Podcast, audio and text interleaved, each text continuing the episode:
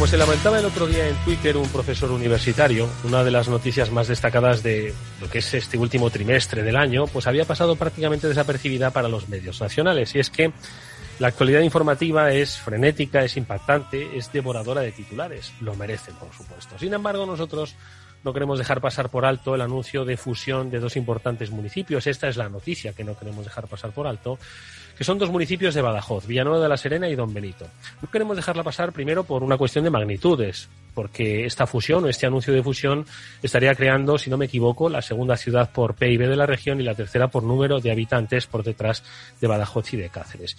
Y en segundo lugar, no queremos dejarlo pasar por alto por la significancia del hecho en sí mismo la despoblación, la España vaciada, la perspectiva laboral de los jóvenes, la industrialización o reindustrialización de las zonas, pues son los grandes retos a los que se enfrentan pues todo aquello que no es ni Madrid ni Barcelona, pero que con este movimiento, que ojo que todavía está por hacerse, pues yo creo que se quiere abordar de una manera ordenada y racional. Bueno, pues hoy nos acompañan en este After Work los dos grandes impulsores del proyecto. Ellos son Miguel Ángel Gallardo y José Luis Quintana. Son respectivamente alcaldes de Villanueva de la Serena y de Don Benito, a los que les agradezco su presencia aquí. Muy buenas tardes a ambos. Muy buenas tardes, y muchas gracias. Bueno, pues muy buenas tardes y encantado de estar con vosotros. Gracias, Miguel Ángel. Gracias, José Luis. A ver, lo primero, ustedes, voy a hacer preguntas que, claro, yo creo que las van a, a responder de manera complementaria, ¿no? Pero ustedes comienzan a hablar en 2019, si no me equivoco, de la idea de la fusión. Pero, sin embargo, es algo que siempre había rondado un poco la cabeza, pues, de todo ciudadano de Villanueva o de Don Benito, pues creo que desde hace 60 años, ¿no? Entonces, ¿qué es lo que les impulsa a dar el paso real, a poner negro sobre blanco un proyecto de fusión? A ver, empezamos por José Luis, venga. Bueno, eh, eh, son evidentes, muy evidentes las ventajas que tiene unir estas dos poblaciones tan cercanas, tan interrelacionadas, pero que habíamos vivido de manera paralela. Había habido intentos anteriores que no habían llegado a buen puerto y decidimos en el 2019 que era evidente que era bueno eh, buscar la fusión de los dos municipios y por lo tanto lo teníamos que hacer de una manera distinta, como así se ha hecho, con una forma distinta y que esperemos que esta nueva fórmula pues nos permita conseguir esta fusión entre los dos municipios. Miguel Ángel, ¿cuáles serán esas fórmulas o cuáles son esas fórmulas nuevas que difieren de los intentos fallidos anteriores? Bueno, yo creo que en primer lugar, efectivamente, que se haya intentado durante los últimos 50 años ha permitido que haya muchas generaciones que estén eh, a favor de, la fusión de ambos municipios porque saben que ambos municipios de forma unida van a ser capaces de lograr todo aquello que se propongan, ¿no? Y esa es, yo creo que ese es uno de los motivos esenciales por lo que estoy convencido que en esta ocasión sí que la fusión va a salir adelante. Yo creo que lo fundamental es la metodología, el cambio de metodología. Eh, otros intentos se han hecho, eh, bueno, pues con los focos eh, puestos siempre sobre aquellas reuniones que se podían producir entre dos alcaldes que intentaban ponerse de acuerdo, que creaban expectativas y finalmente y yo hemos conocido el proceso hasta que en julio se lo presentamos al presidente de la Junta de Extremadura, ha sido vital porque nosotros teníamos los dos muy claro que esto era necesario para el futuro de las nuevas generaciones, no tanto para nosotros, que tenemos la vida más o menos hecha, sino para las nuevas generaciones. Y a partir de ahí pedimos un estudio, un estudio científico que avalaba lo que ya sabíamos, que no era novedoso, pero que era necesario también tener y tenerlo además actualizado. Y a partir de ahí nos sentamos en lo que se podría denominar la mesa camilla, él y yo, para abordar desde la generosidad. Yo creo que este proceso es creíble fundamentalmente porque es generoso y porque eh, la generosidad parte precisamente eh, también en el ámbito personal de los dos, que los dos renunciamos eh, a ser alcalde de esa nueva ciudad, aunque los dos estaríamos encantados de poderla gestionar porque es un proyecto nuevo, un proyecto muy ilusionante. Y una vez que nosotros alcanzamos ese acuerdo desde la exigencia también desde la renuncia para llegar a ese acuerdo necesario eh, que mejore eh, el futuro de esas nuevas generaciones cuando ya lo compartimos. Y además, otro elemento sustancial es que eh, no solamente lo hemos tratado con los actores principales de la región, los tres presidentes, los grupos de la oposición, es decir, los grupos parlamentarios y posteriormente, por supuesto, también con, las juntas de portavoces de nuestros respectivos municipios, eh, hay algo que es esencial y es que la participación de los ciudadanos va a ser lo que determine el carácter de no retorno con esa consulta que se realizará en los dos municipios y que tendrá una, eh, un carácter eh, vinculante. Ahora hablamos un poco más de cómo vais a implicar la sociedad civil, ¿no? Desde ciudadanos, empresas, sindicatos en no solo la consulta, sino en la propia construcción del futuro de, de la ciudad, ¿no? Ya no vamos a dejar de, vamos a dejar de hablar de ambas ciudades, ¿no? Pero se me, se me antoja pensar, estamos en Capital Radio, es una emisora económica, que esta fusión debería verse con la naturalidad con la que se ven las fusiones entre empresas, ¿no?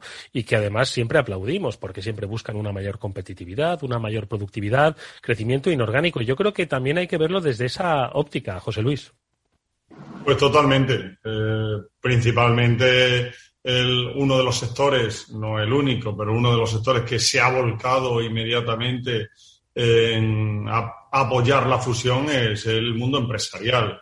Esta además es una zona con una potencia empresarial muy importante y que ve nuevas formas de negocio, nuevas formas de desarrollo de sus propias empresas. Y todo el mundo económico eh, lo ve con muy buenos ojos, eh, el sector financiero y el sector económico eh, ve con muy buenos ojos esta fusión y desde luego da unas posibilidades que no teníamos de manera separada. Nosotros somos dos ciudades que no somos, no éramos ni pequeña ni grande, que estábamos ahí en un tramo de población entre los 20 y 50 mil personas, ahí en un intervalo eh, en el que nos encontrábamos y queríamos dar un salto importante.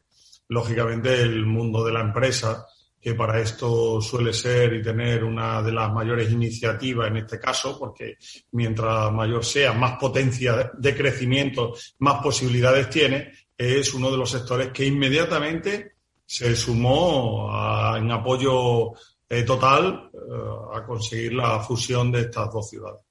Miguel Ángel, ¿y cuáles son, obviamente, es un proceso que se inicia ahora y que pasa por una consulta, aunque ya hay la base de un, de un, de un informe científico que avala una serie de resultados, pero ¿cuáles se prevén como los efectos eh, inmediatos o a corto plazo que tendría la fusión de Villanueva y Don Benito, de Don Benito y Villanueva? Bueno, aprovechando que eh, hacía alusión eh, a que los procesos de fusión entre las empresas se ven con cierta normalidad, pues también hemos aprendido de eso, ¿no? ¿Cuándo nos enteramos realmente de que dos empresas se han fusionado? Pues cuando lo va a aprobar su consejo de administración porque realmente está hecho. Si se pues, filtra antes, los medios lo tiran.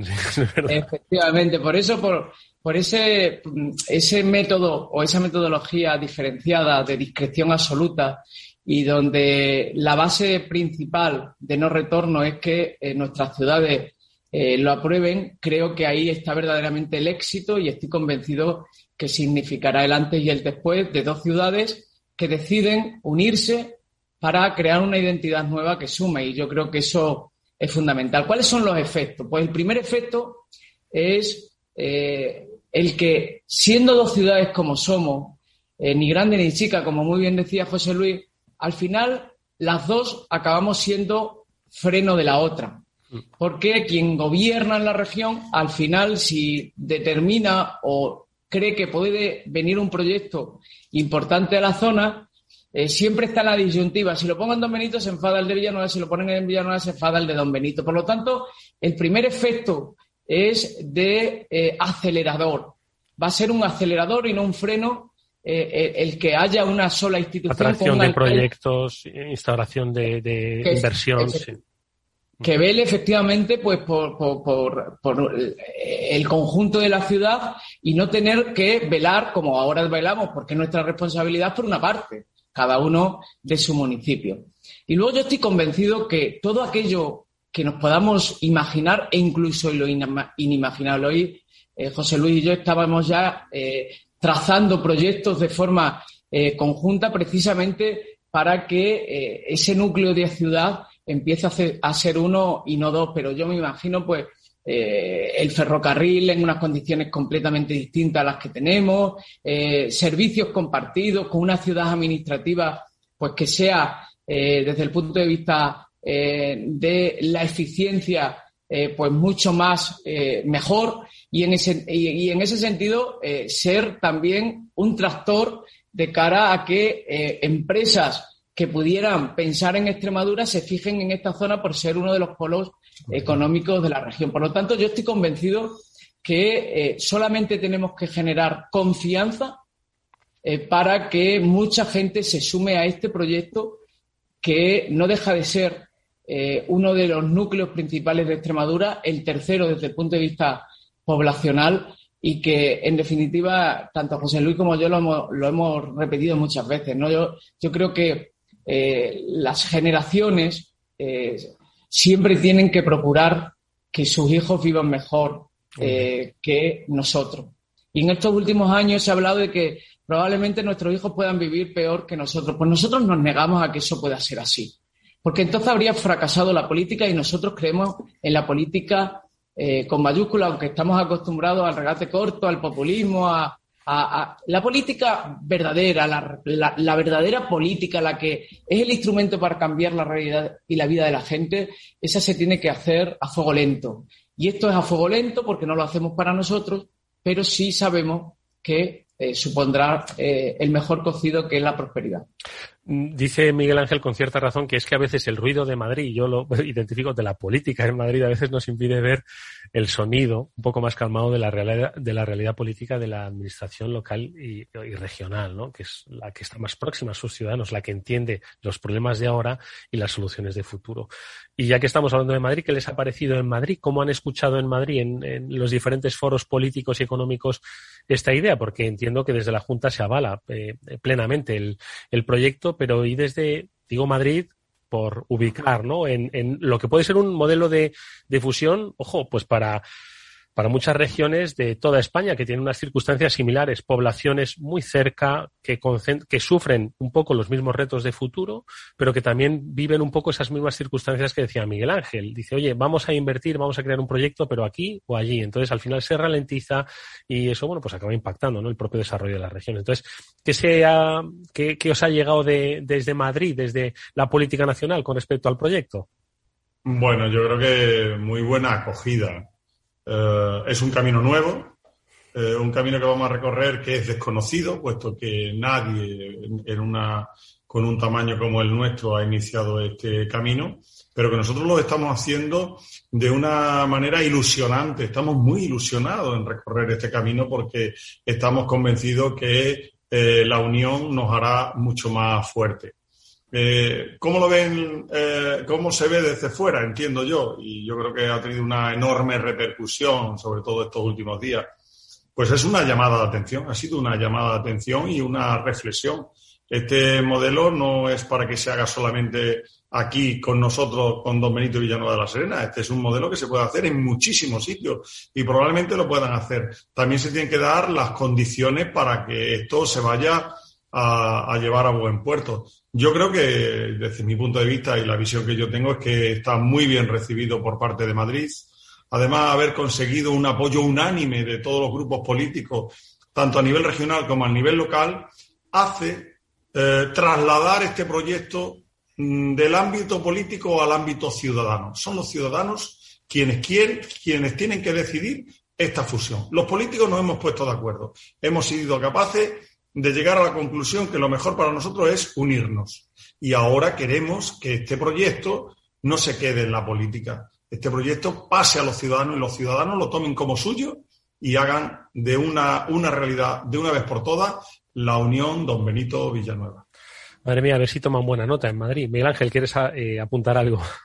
Sí, no, eh, yo, eh, la reflexión que hacía José Luis es una realidad. Yo creo que esto es un ejemplo también. Eh, desde luego es eh, un proyecto de región y un ejemplo de país. O sea, yo creo que para el país, para España, es un ejemplo eh, donde otros se quieren separar, dividir y, y al final divide y vencerás. es decir, cuando se dividen territorios, al final vence otro que no es el propio territorio. Y, y, en ese sentido yo creo que es un ejemplo para que otros ejemplos se puedan producir. Es verdad que se tienen que dar una circunstancia y aquí se, se da la circunstancia de que en general ese caldo de cultivo siempre ha estado ahí, el de, el de la posible fusión. Pero siempre se ha dicho, y, y también lo apuntaba José Luis, que esto no se haría nunca porque la política y los políticos nunca se pondrían de acuerdo. Ah, esto es una cosa que los políticos no se pondrán de acuerdo. Bueno, pues los políticos se han puesto de acuerdo. Y por lo tanto ahora no es una cuestión de la política, porque la política ha servido para lo que tanto José Luis y yo creemos que es para mejorar la vida de la gente, sino que es la propia gente que se va a venir, se, ver, se va a ver beneficiada eh, de esta medida la que realmente eh, sea la punta de lanza de lo que va a ser esa nueva ciudad, que por cierto, muchos de los que votemos, eh, o mejor dicho, muchos de los que no van a votar son los que realmente se van a beneficiar porque no tienen derecho para votar. Pero son los que se van a beneficiar de la misma forma que yo, que no voté la Constitución porque no tenía edad para ello, me he beneficiado de las libertades, de la democracia y, en definitiva, pues de esa generosidad, de ese acuerdo, de ese consenso, de esa concordia que eh, en su día los partidos políticos hicieron cuando hablamos de no tienen derecho es porque no tienen edad para votar todavía. Claro, no tienen derecho porque, pero lo no tienen derecho porque están en el cole y no tienen derecho legal, no tienen derecho legal, pero tienen derecho a que sus padres le garanticen a disfrutar. Mm. Oye, pues habiendo superado la dificultad o una de las dificultades mayores, que es el del acuerdo, que últimamente se dice que en nuestro país es muy difícil llegar a acuerdos, bueno, pues aquí se ha llegado a un acuerdo. Eh, no obstante, entiendo que no son las únicas dificultades que van a tener que sortear en el camino, ¿no? Entonces, ¿dónde habéis identificado eh, las dificultades al proyecto? Estamos hablando de que el objetivo es que se logre esta fusión para 2031, dentro de 10 años, ¿no? Donde tienen que pasar muchas cosas y, como digo, el camino fácil no va a ser, eh, y encontraréis dificultades. ¿Dónde, ¿Dónde, las ubicáis? ¿En cuestiones de carácter eh, administrativo, en cuestiones de carácter económico, en cuestiones de carácter cultural? Bueno, yo creo que eh, primero tenemos que superar esa consulta popular que realizaremos en el año 2022. Y esa consulta popular, nosotros no, aunque no era necesaria y además no era vinculante el resultado, nosotros hemos tomado el acuerdo que para hacer esta fusión tiene que tener un apoyo de los dos tercios, del 66%. Ese es el primer, el, primer, desafío, ¿no? Primer desafío que tenemos. A partir de ahí, si como se prevén en las encuestas realizadas tiene un apoyo tan mayoritario, lo primero que yo creo que hay que hacer es acelerar el proceso. No nos iríamos al 2031, sino que se aceleraría el proceso. Y a partir de ahí, pues hay un aspecto jurídico desconocido que, o, por lo menos que no, ha, que no ha recorrido nadie, que tenemos que hacer eh, a veces enfarragoso, eh, porque aunque tenemos ordenanzas muy, muy similares, pues no son iguales. Hay que fusionarlas, habrá que fusionar las relaciones de puestos de trabajo de ambos municipios, resolver algunos servicios que están separados. Eh, queda, queda mucho trabajo por hacer, pero todos tenemos claro cuál es el objetivo final al que queremos llegar y ese objetivo final es la unión de estas dos ciudades. Lo verdaderamente ilusionante es eso, ¿no? Tener que eh, pensar ya eh, en conjunto. Nosotros teníamos una reunión y precisamente eh, solamente con, que estemos trabajando en este proceso y el estar juntos, unidos, defendiendo lo mismo, sin ningún tipo de discrepancia, ya nos hace ser más fuertes frente al interlocutor con el que tienes que trabajar, ¿no? Pero es verdad que vendrán problemas y somos conscientes de que es así, pero el elemento consulta popular es sustancial para no el retorno. Y lo que decía José Luis, si los ciudadanos deciden, y además, tal como prevén esas encuestas, que sean de forma muy mayoritaria, nosotros estamos en disposición de acelerar el proceso porque sí, eh, habrá muchas cosas que ensamblar, pero todo es trabajo técnico y administrativo.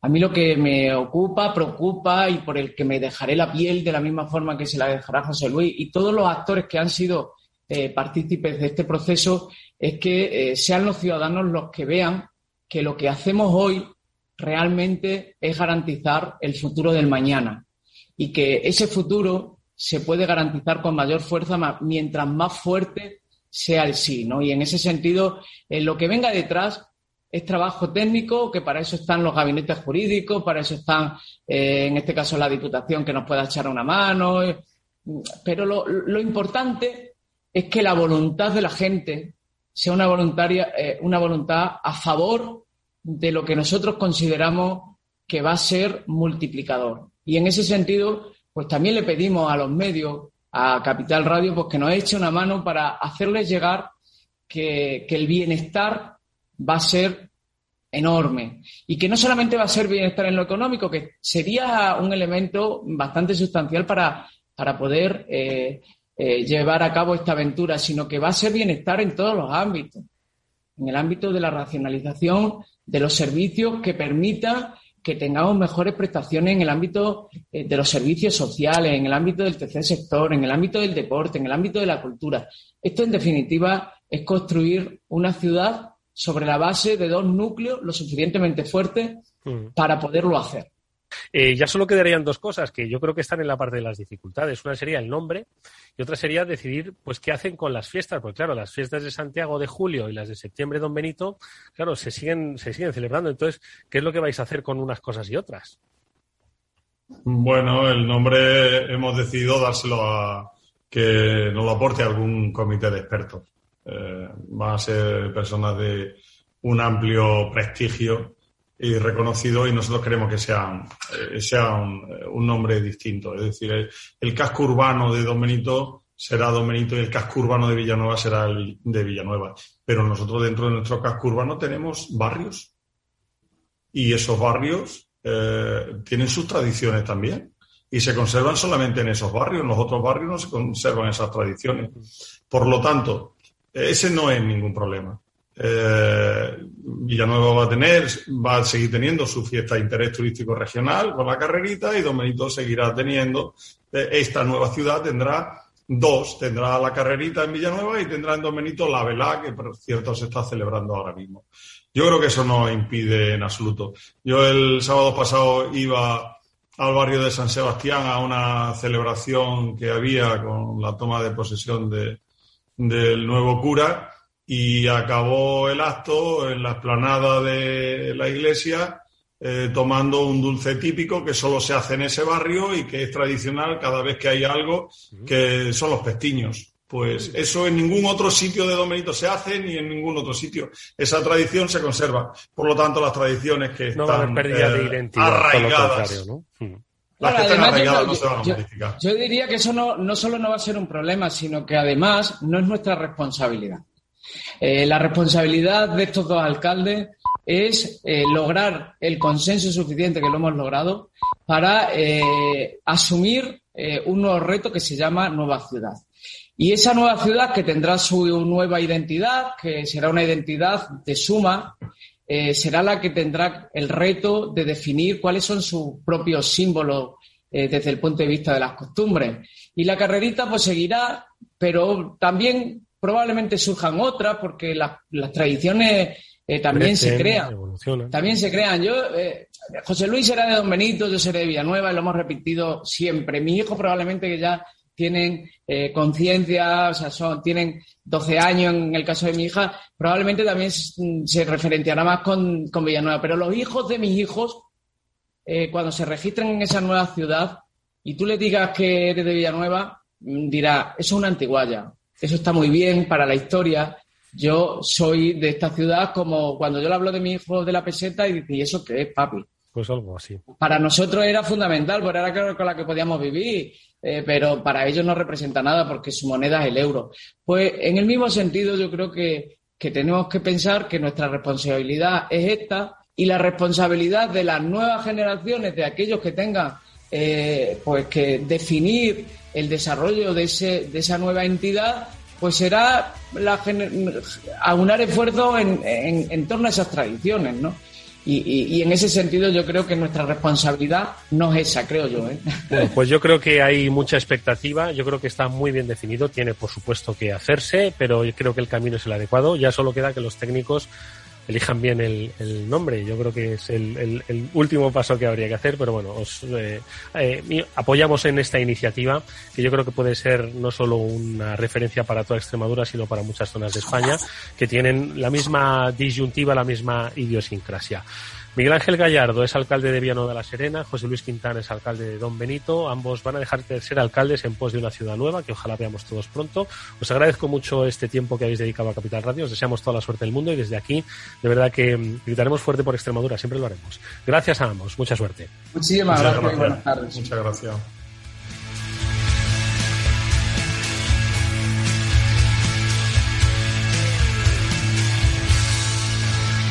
After Work con Eduardo Castillo.